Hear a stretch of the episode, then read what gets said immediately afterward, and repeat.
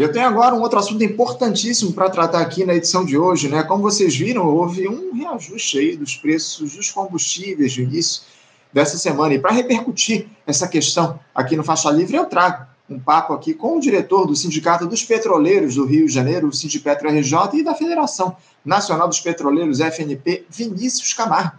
Vinícius Camargo, bom dia. Bom dia, Anderson. Bom dia, Faixa Livre.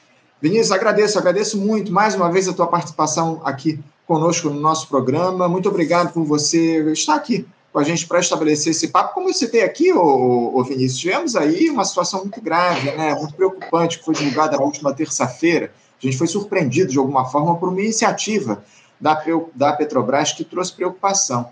A estatal anunciou um reajuste no preço dos combustíveis foram os primeiros aumentos desde a implantação, Vinícius, dessa nova política da companhia que abandonou o conceito de paridade de importação no mês de maio. O preço da gasolina nas refinarias subiu 16,2%, ou 41 centavos por litro, indo para R$ 2,93, isso nas refinarias. Já o diesel teve uma alta de 25,8%, Vinícius, ou 78 centavos por litro passando a R$ 3,80. A Petrobras justificou esses aumentos dizendo que os preços do petróleo se consolidaram em outro patamar e que está, abre aspas, no limite da sua otimização operacional, incluindo a realização de importações complementares, fecha aspas. Chama atenção, Vinícius, ainda, ainda mais que nós vimos aí numa trajetória de redução dos preços nos últimos meses a partir da posse do presidente Lula, da mudança da política de paridade de importação, como eu sei aqui, enfim. Como é que o Sindipetro avalia, Vinícius, esse reajuste de mais de 16% na gasolina e quase 26% no óleo diesel? A argumentação da Petrobras faz sentido nessa nova política de preços adotada? De acordo com a nova política, sim. Né? De acordo com o que é interesse nacional, a gente sabe que nós temos que retomar os ativos, fazer os investimentos em refino e ter outra política de preços que não essa também. Né? Até mesmo a redução de preços que nós tivemos no último período não foi pela mudança da política, foi pela redução de fato do preço internacional desde o final de 2022 até abril, é, maio, né? Então nós tivemos uma redução do preço é, do petróleo internacional e a Petrobras acompanhou isso é, e fez a redução lá em maio, né? E de maio a junho, né? A, a, final de junho, os preços dos, do, do Brent estavam variando lá em torno dos 75 dólares. De fato, nesse último período, nós tivemos um reajuste, um crescimento e um novo patamar de 80, 85 dólares é, no barril de petróleo. E a gente viu a grita dos importadores, né, é, buscando vantagens nesse momento é, criando até tese de que teria desabastecimento no país, né? Então, vamos dizer, nós vimos youtubers aí do mercado financeiro falando que se a Petrobras não é, fizesse o reajuste nos seus preços, teria desabastecimento no país. Então, vamos dizer, a, o ataque especulativo que eles empreenderam se deu de forma coordenada aí, né? Tanto por interesse do mercado financeiro como dos importadores, né? Então tem essa pressão, e essa pressão foi feita agora porque tem um interesse econômico financeiro. Até mesmo, vamos dizer assim, para se avaliar se teria desabastecimento ou não, é, se verificou é, o volume das importações de derivados nesse último período, e, e o volume das importações estava no mesmo patamar, é, no patamar necessário a atender a demanda. Se houvesse qualquer desabastecimento, se daria porque os agentes do mercado estariam segurando a oferta do que teriam importado, né? Então estariam manipulando de fato o mercado para pressionar a Petrobras a subir os preços e eles ganhar, lucros na medida é, desses reajustes. E foi isso que aconteceu de fato né, no mercado. É, a pressão é, política e da mídia que a gente viu né, tem sido diuturna contra a manutenção de, pre de preços de combustíveis conforme os custos locais, né, nós vimos que não está se dando assim, nem conforme as vantagens competitivas que se tem da própria Petrobras, o pré-sal e as próprias tecnologias e a eficiência que a Petrobras tem no mercado nacional. com toda a estrutura de refino, de distribuição e também a própria integração comercial de importação e exportação, né? É, e a escala que a Petrobras tem também para fazer isso e assegurar parte é, de boa parte da necessidade até de importação. Inclusive, o, o Vinícius, eu ia trazer essa, essa fala tua aí a respeito dessa, desse absurdo né, que foi levantado pelos youtubers, pela grande imprensa, enfim, da possibilidade de desabastecimento de combustíveis aqui, especialmente do óleo diesel, no nosso país, enfim, um, um negócio absurdo, um discurso completamente falacioso que a gente precisa enfrentar e fazer a correção dele aqui para os nossos espectadores. Agora, um outro fator importante nesse reajuste, Vinícius, é que ele acerta em cheio a inflação do nosso país. Projeções divulgadas aí por economistas e instituições financeiras, Vinícius, mostram que o aumento dos combustíveis deve pressionar o Índice Nacional de Preços ao Consumidor Amplo, o IPCA, nos meses de agosto e setembro. O IPCA, que é o índice é oficial de inflação, além de diminuir a chance de o indicador fechar 2023 dentro da meta de inflação perseguida pelo Banco Central. O efeito reajuste dos combustíveis, ele evidentemente se dá em cascata, né, Vinícius? Nós sofremos muito com isso durante a gestão Bolsonaro, né? É, não, de fato, nós tivemos reajustes, é, parecia que nós tivemos reajustes quase semanais ou diários ao longo do governo Bolsonaro, né? Por causa da subida dos preços é, do, do petróleo internacional, que chegou até 120 dólares. E todos os reajustes foram repassados contra a população, mesmo que a Petrobras tenha um custo bastante menor do que isso, né? A avaliação do próprio mercado é que os custos da Petrobras variam é, na produção de derivado na casa dos 40 dólares o barril. Então, nós sabemos da margem de lucro que existe no mercado de petróleo. É bom frisar também aqui né, que falam da Petrobras, não falam das refinarias que foram privatizadas e de todos os outros agentes de mercado que deveriam ter responsabilidade de garantir o fornecimento nacional, inclusive desses importadores. Né? E a pressão normalmente é só contra a Petrobras, coloca o holofote contra a Petrobras, para forçar essa política de preços é, que se vincula de uma forma ou de outra à variação internacional e não reverte diretamente para a população os benefícios da produtividade do pré-sal e das competências que a Petrobras desenvolveu ao longo desse último período. Né? Então, essa é a contradição. E o que oferecem para a população, mesmo tendo empresa de petróleo como é a Petrobras, de nível internacional, um, uma reserva é, é, de qualidade, como é o do pré-sal, com a produtividade altíssima, é, isso não se reverte à população, oferecem para ela inflação de custos, por causa da pressão de custos internacionais que não estão aqui. A gente poderia desenvolver mais, impulsionar a nossa economia de conjunto, aumentar a produtividade da nossa economia a partir dessas vantagens competitivas que a gente tem tanto da reserva do pré-sal como das competências que existem dentro da Petrobras de toda a capacidade instalada dentro do Brasil nesse momento, seja da capacidade de refino, seja é, da capacidade logística que existe. Então, vamos dizer, nós estamos vendo ainda é, a Petrobras dedicada ao, majoritariamente, de fato, é, à lucratividade dos grandes acionistas, né? Então, vamos dizer, ainda nós estamos, até mesmo quando você olha e tanto o INEP quanto a EPET, os, os dados propriamente até da ANP, revelam que a, a, a precificação da Petrobras né, ficou acima até do PPI no momento da redução dos preços, né, e é, pouco é, abaixo desse negócio do, da referência que eles colocam da paridade de importação, né, é, nesse período de maio a junho, né, até agora.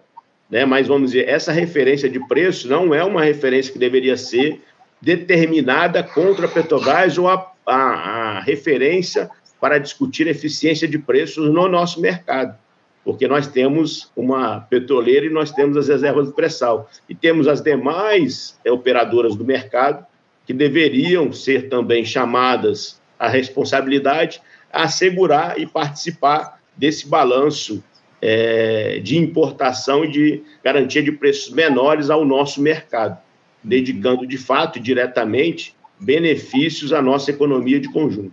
Vinícius, eu, eu, queria aproveitar que você citou isso para tratar a respeito dessa questão da ociosidade das nossas refinarias. Como é que está o índice de ociosidade hoje, o nível de ociosidade das nossas, das, das nossas refinarias, que estava ali na casa dos 30%, se eu não estou enganado, durante a gestão Bolsonaro, enfim, até me corrija se eu estiver errado, e também fala, que você nos dissesse qual seria a alternativa para a Petrobras não realizar esse reajuste importante que houve aí ao longo dessa semana, 16% na gasolina, enfim. É, como é que você vê alternativas para a Petrobras manter o preço baixo nesse momento de pressão que está colocada pela grande imprensa, pelo mercado? E qual é o nível de ociosidade hoje das refinarias aqui no país, Vinícius?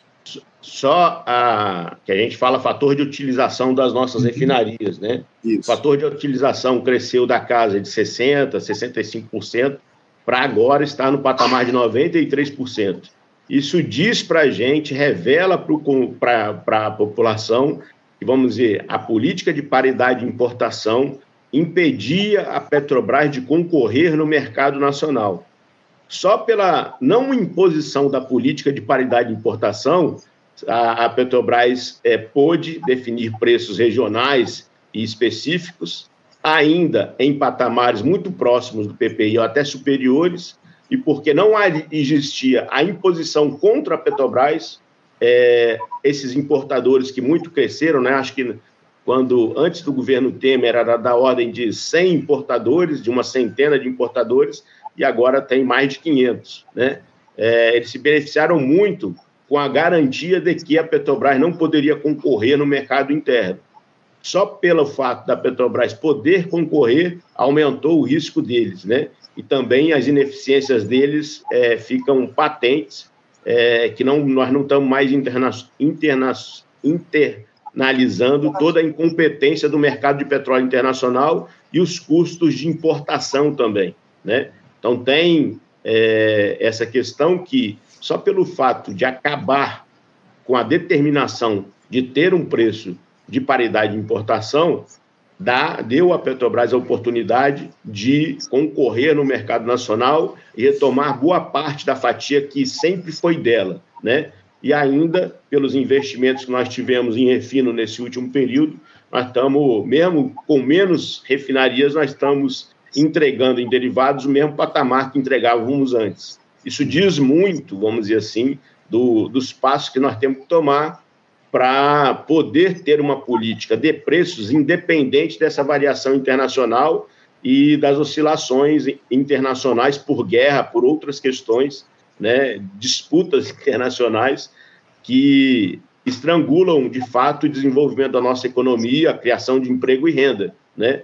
É, e para isso nós temos que restatizar as refinarias foram privatizadas, as subsidiárias privatizadas, BR, Liquigás, as fábricas de fertilizantes, nós temos que retomar, né? Nós estamos vendo um lobby, tanto das, de refinarias privadas, privatizadas, quanto das fábricas fertilizantes, querendo discutir um subsídio direto da Petrobras no óleo que oferece as refinarias privatizadas e também no gás às fábricas de fertilizantes. Então, imagina, o cara entra, diz que vai aumentar a competição, e depois querem subsídios da empresa estatal, é, da qual tomaram os ativos né, e compraram a preço é, bastante descontado, né, e que está sendo discutido até juridicamente é, a reversão de muitas dessas privatizações devido aos preços que foram é, oferecidos e garantidos para a compra desses ativos. Então, nós temos uma batalha é, a dar aí para garantir com que a população, de fato, tenha um benefício direto. Indireto, ela tem tido porque o aumento é, do, dos preços tem garantido o aumento de impostos, contribuições, royalties, participações, é numa escala bastante grande. O patamar que a Petrobras recolhia é, de impostos, royalties, contribuições participações em 2013 era da ordem de 100 bilhões. Uhum. E nesse último período está chegando a 300 bilhões, né? sem contar o lucro líquido desse último ano de 188 ou do que nós teremos agora nesse ano superior a 100 bilhões, considerando o resultado do primeiro e segundo trimestre, né? Projetando à frente, nós sabemos que vai ter um, um resultado superior. Então, vamos dizer, é, é, são essas magnitudes aí que, vamos dizer, os governos federais, estaduais, municipais, acho que também têm interesses, têm pressionado é, a própria Petrobras nesse sentido de manter preços altos, porque eles têm recebido impostos, contribuições, royalties, participações é, mais vultosos ao longo desse último período.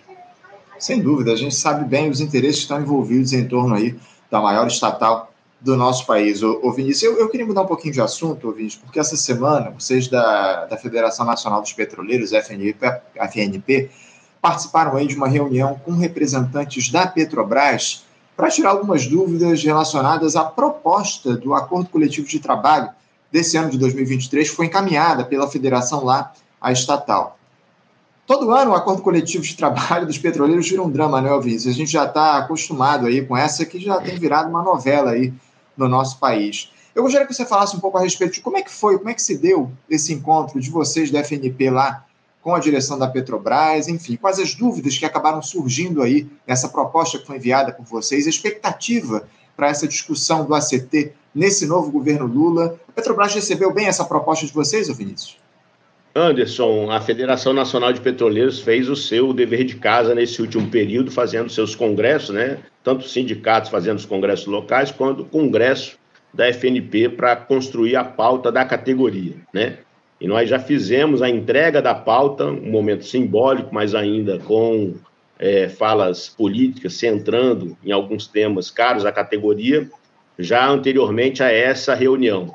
Foi importante essa reunião é, agora, e é, como que fala assim, marcando um, um, uma forma diferente de negociação, que de fato é, nós vimos que houve é, uma preocupação de entender quais eram é, as questões, o que estava colocado, se tinha alguma é, questão fora ali que a gente poderia retificar ali na, na mesa, né?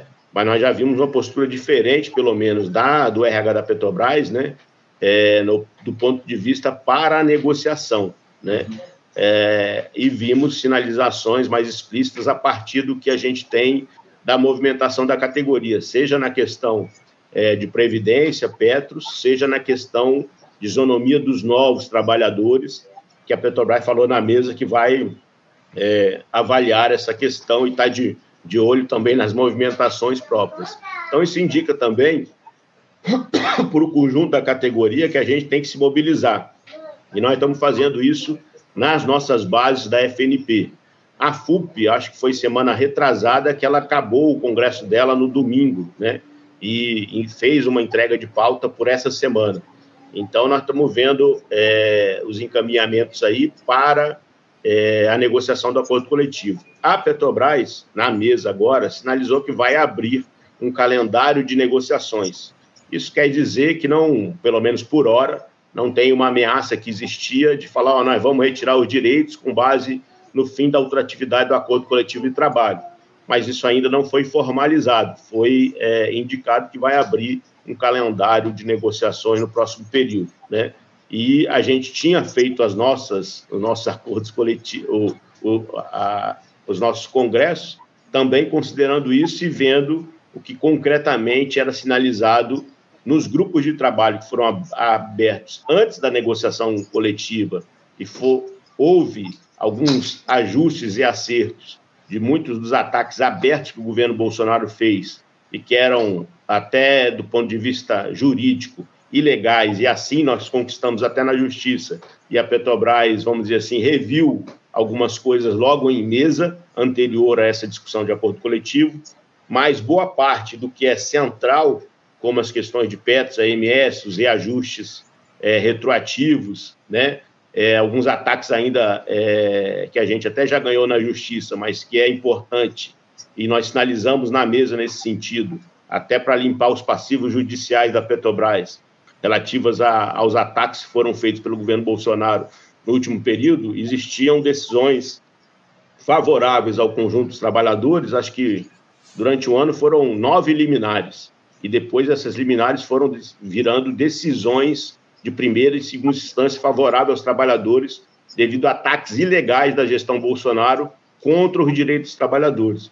Então há um, um passivo e pode-se diminuir a litigância no judiciário se houver ajuste dessas questões na mesa do acordo coletivo. E aí tem é, questões de hora extra, tem muita coisa colocada que é possível a gente é, ajustar. Ainda considerando que nesse último período, né, os resultados da Petrobras foram crescentes e a retirada, e contraditoriamente, é, os trabalhadores estão penando, seja com o confisco das suas aposentadorias, né, nesse último período, é, com os planos de equacionamento de déficit, né, estão tirando 30%, 40%, bem como nós tivemos reajustes abusivos na MS, é, que também, para os aposentados, é muito grave. Nós vimos muita gente é, saindo do plano de saúde porque não conseguiria pagar.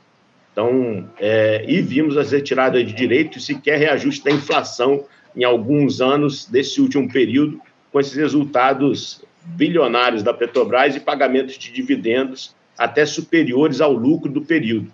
Então, vamos dizer, é, o absurdo do absurdo tratar aqueles que construíram a Petrobras e aqueles que é, realizam a Petrobras nesse momento da forma como nós vimos nesse último período.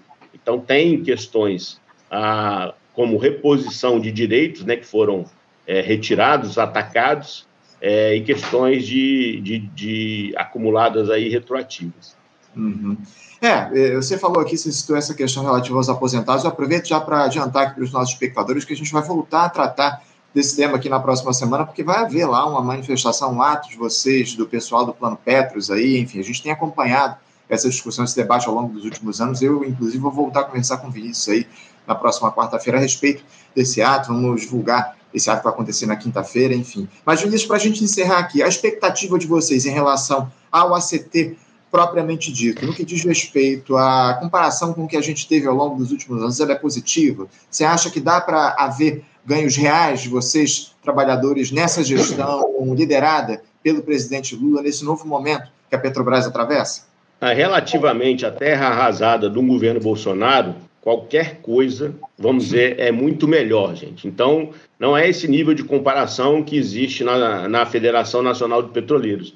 Estamos falando da principal empresa do país, com resultados bilionários aos seus acionistas e também aos governos federal, estadual e municipal, né? E com potencial de fato de atender as demandas dos trabalhadores e não o que nós vimos nesse último período, né?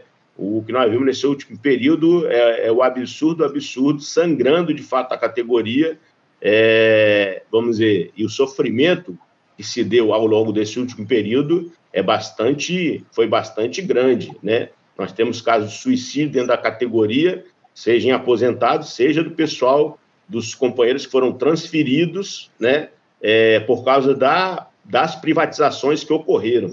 E a pressão e a gestão Bolsonaro era uma gestão por assédio dentro da empresa, né?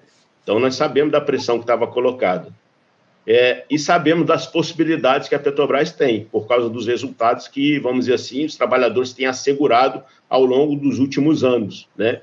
É, vamos dizer, os investimentos que foram é, é criados, né, desenvolvidos, é, implantados, estão dando os resultados gigantescos, né? por isso que o pré-sal já é uma referência, já responde por mais de 78% da produção da Petrobras, né? E, e nós sabemos da produtividade e, e da, da, do ganho que ele oferece. A Petrobras tem todas as condições de atender perfeitamente a pauta colocada pelos trabalhadores, né? A não ser que queira continuar com uma política é, de precarização das condições de trabalho é, e salário dentro da Petrobras. E nós sabemos que isso não é uma questão só dos trabalhadores próprios. Os trabalhadores terceirizados foram massacrados nesse último período. Né? Tiraram até plano de saúde da família dos trabalhadores, cortaram salários de 30% a 50%. Então, é, tinham contratos que fizeram é, com serviços terceirizados de vigilância, segurança, que sequer eram execuíveis. Eles, é, as empresas saíram dando calote é, no salário dos trabalhadores, né? E nós temos que mudar esse patamar, que era um patamar absurdo na maior empresa do país é, e numa petroleira de nível internacional como é a Petrobras.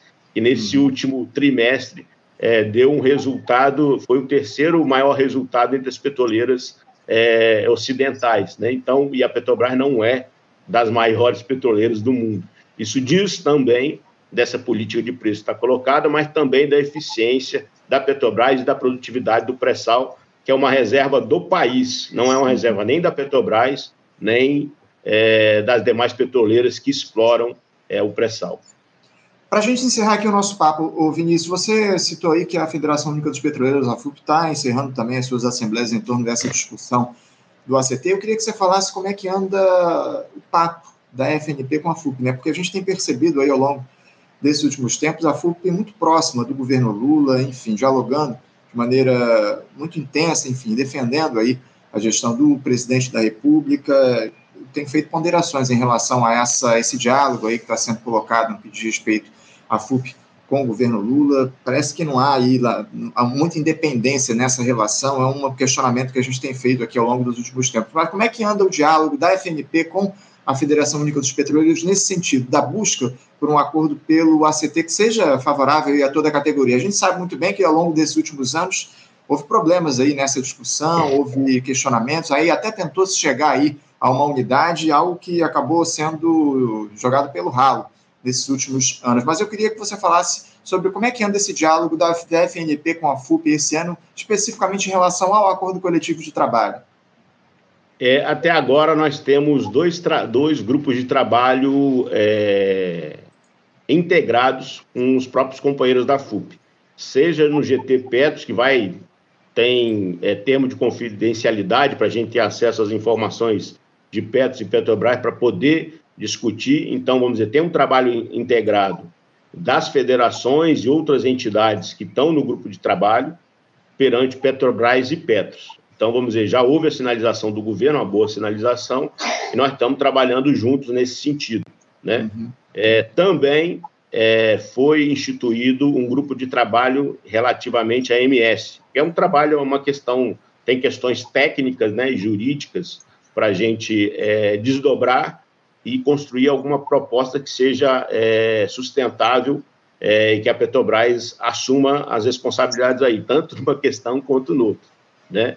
É, então, vamos dizer, essa é uma sinalização importante. No entanto, os esforços é, que nós fizemos para ter uma mesa única no acordo coletivo de trabalho, até aqui não foram, não deram um fruto. Vamos ver se a partir da finalização do, do congresso da FUP tenha um espaço aí para a gente afinar isso e ver se é possível estar tá conjuntamente na mesa. Né? Vamos dizer, a gente declarou em mesa para a própria Petrobras essa disposição da FNP e tem conversado com os companheiros da FUP nesse sentido, de ver se a gente já senta em mesa conjuntamente é, para a discussão desse acordo coletivo de trabalho é, e dê as respostas no, a partir da movimentação da categoria, né, que tem demonstrado nas assembleias aí que fizemos é, na base do Rio de Janeiro, no LP e tal, a disposição e a consciência de que, para fazer o governo conceder,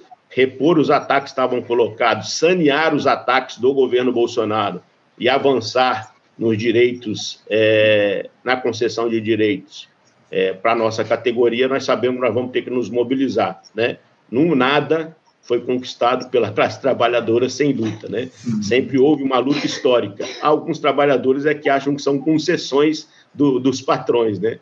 Mas ao longo da história, qualquer concessão do patrão foi por causa de uma pressão da classe trabalhadora e depois eles fizeram é, a movimentação de concessão para falar, oh, não, vamos resolver isso aqui, que senão a panela de, de pressão estoura, os trabalhadores descobrem toda a sua força, né? E vão impor a sua agenda de de direitos e diminuição da política de exploração que nós temos no capitalismo. Né? É isso, é isso. Vinícius, eu quero agradecer muito a tua participação com a gente aqui no programa de hoje. Muito obrigado. Já lembrando aqui que na próxima semana a gente volta a conversar a respeito desse ato que vocês vão fazer lá relativo ao Plano Petros, enfim, importante ato que vocês vão realizar aqui no Rio de Janeiro. Eu quero agradecer muito a tua presença e te desejo aí um ótimo dia de trabalho e deixo um abraço forte. Eu agradeço a oportunidade, Anderson, mais uma vez a todo, a você e a todos os telespectadores aí do Faixa Livre, né? É, tenho acompanhado sempre pela internet é, e é muito bom a gente ter esse papo pela manhã, é tão informativo, né, esclarecedor do que está acontecendo pelo país, das dificuldades e desafios para a classe trabalhadora de conjunto. É isso. Obrigado, Vinícius, pela audiência, obrigado pelas palavras. Te desejo um ótimo dia e deixo meu abraço. Um abraço. Até a próxima, Vinícius. Conversamos aqui com Vinícius Camargo, Vinícius que é diretor do Sindicato dos Petroleiros aqui do Rio de Janeiro, Sindipetro, RJ e da Federação Nacional dos Petroleiros, FNP. Vinícius também conversa há muito tempo. Sindipetro também dialoga aqui com Faixa Livre já há bastante tempo, papo importante que a gente bateu com ele a respeito desse reajuste né, que a gente teve essa semana do petróleo, dos combustíveis aqui no nosso país, diesel, gasolina, enfim. Também falamos da, da, do diálogo aí com a Petrobras em relação ao acordo coletivo de trabalho dos petroleiros, importantes temas, importantes temas aí que a gente tratou e voltaremos a conversar aqui na próxima semana, como eu já adiantei com o Vinícius Camargo. Bom, gente, vamos finalizando, vamos encerrando aqui a edição de hoje. Eu quero agradecer muito a participação de todos vocês aqui no nosso programa, audiências, mensagens que vocês enviaram. Lembrando que amanhã, a partir das 8 da manhã, estaremos de volta e sexta-feira é de hoje debates aqui no nosso programa, né? Vamos falar um pouco a respeito desse novo momento do governo Lula, né? Agora nesse segundo semestre, enfim, estamos caminhando aí para o fim do ano, o governo aí lançando o programa de aceleração do crescimento, fazendo esses acordos aí com o Centrão, enfim, parece que essa gestão alcança aí um novo momento e a gente vai tratar desse da política aqui do nosso país no debate de amanhã com convidados especialíssimos. Então, agradeço muito a audiência, já faço convite para amanhã, a partir das 8 horas, vocês estarem ligadinhos aqui no nosso programa, no nosso Faixa Livre. Um abraço, um bom dia a todos, um bom dia e até amanhã. Você, ouvinte do Faixa Livre, pode ajudar a mantê-lo no ar. Faça sua contribuição diretamente na conta do Banco Itaú, agência 6157, conta corrente 99360, dígito 8. Esta conta encontra-se em nome do Sindicato dos Professores do Município do Rio de Janeiro e região, o Simpro Rio, uma das nossas entidades patrocinadoras, mas seus recursos são destinados exclusivamente para o financiamento do nosso programa. Você pode fazer sua doação de qualquer valor, utilizando também a nossa chave Pix, que é ouvinte@programafaixalivre.com.br. Sua contribuição é fundamental para a manutenção desta trincheira progressista no ar.